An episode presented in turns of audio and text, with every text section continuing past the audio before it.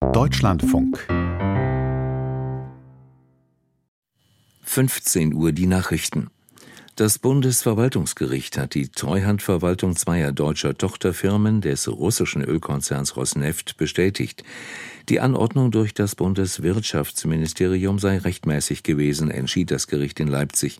Der Bund hatte im September vergangenen Jahres mit der Treuhandverwaltung faktisch die Kontrolle über Rosneft Deutschland und RN Refining and Marketing übernommen.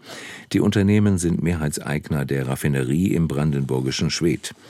Begründet wurde die Treuhandverwaltung mit einer drohenden Gefahr für die Versorgungssicherheit infolge des russischen Angriffs auf die Ukraine. Auf der Konferenz in Berlin zur Bildungspolitik hat Bundesministerin Stark-Watzinger eine Arbeitsgruppe mit Vertretern aus Politik, Wissenschaft und Zivilgesellschaft angekündigt. Die FDP-Politikerin sagte nach dem Treffen, die Gespräche in der sogenannten Taskforce sollten in einem strukturierten Prozess erfolgen.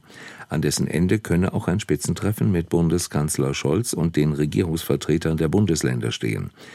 Stark-Watzinger hatte zuvor bereits betont, die Arbeit gehöre zunächst in die Hände der Fachminister, also in ihre und die der Landesministerien.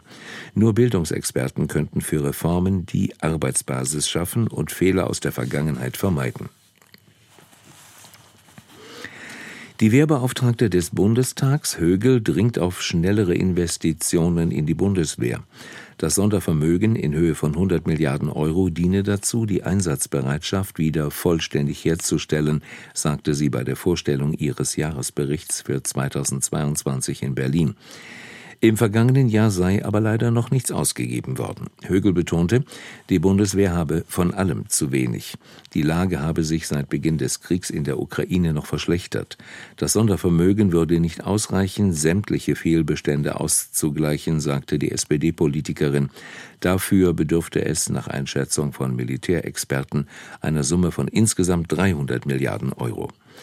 Der Vorstandsvorsitzende des Rüstungskonzerns Rheinmetall, Papp Ärger, bemängelte eine schleppende Auftragsvergabe durch die europäischen Regierungen. Ein Mangel an Munition werde nicht an der Industrie liegen, sagte er der Nachrichtenagentur Bloomberg. Aufgrund der zögerlichen Auftragsentwicklung habe Rheinmetall auch die Produktion von Panzergranaten noch nicht vollständig hochgefahren. Das EU-Parlament hat für strengere Anforderungen an die Energieeffizienz von Gebäuden gestimmt. Konkret sollen Wohngebäude bis 2030 Mindestanforderungen erfüllen, die bis 2033 verschärft werden. Ähnlich wie bei Haushaltsgeräten soll die Energieeffizienz auf einer Skala von A bis G angegeben werden. Zudem sprachen sich die Abgeordneten mehrheitlich dafür aus, ab 2028 nur noch Häuser zu bauen, durch die quasi keine zusätzlichen Treibhausgase ausgestoßen werden. Das Vorhaben war zuletzt kontrovers diskutiert worden.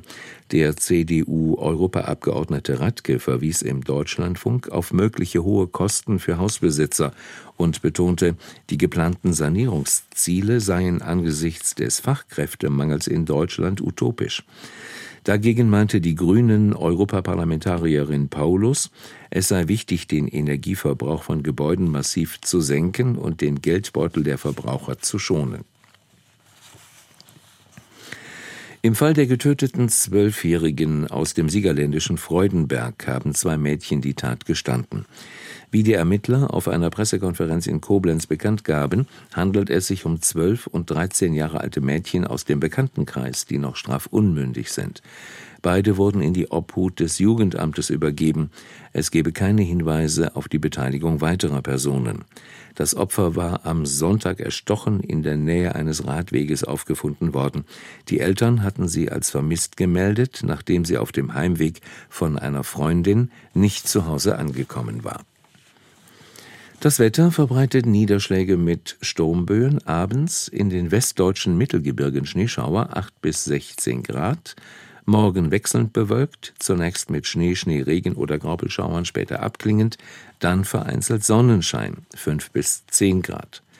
Die weiteren Aussichten am Donnerstag weitgehend trocken, nur im Nordwesten viele Wolken und etwas Regen 6 bis 16 Grad. Das waren die Nachrichten. Mehr Informationen In den Apps DLF Nachrichten und DLF Audiothek.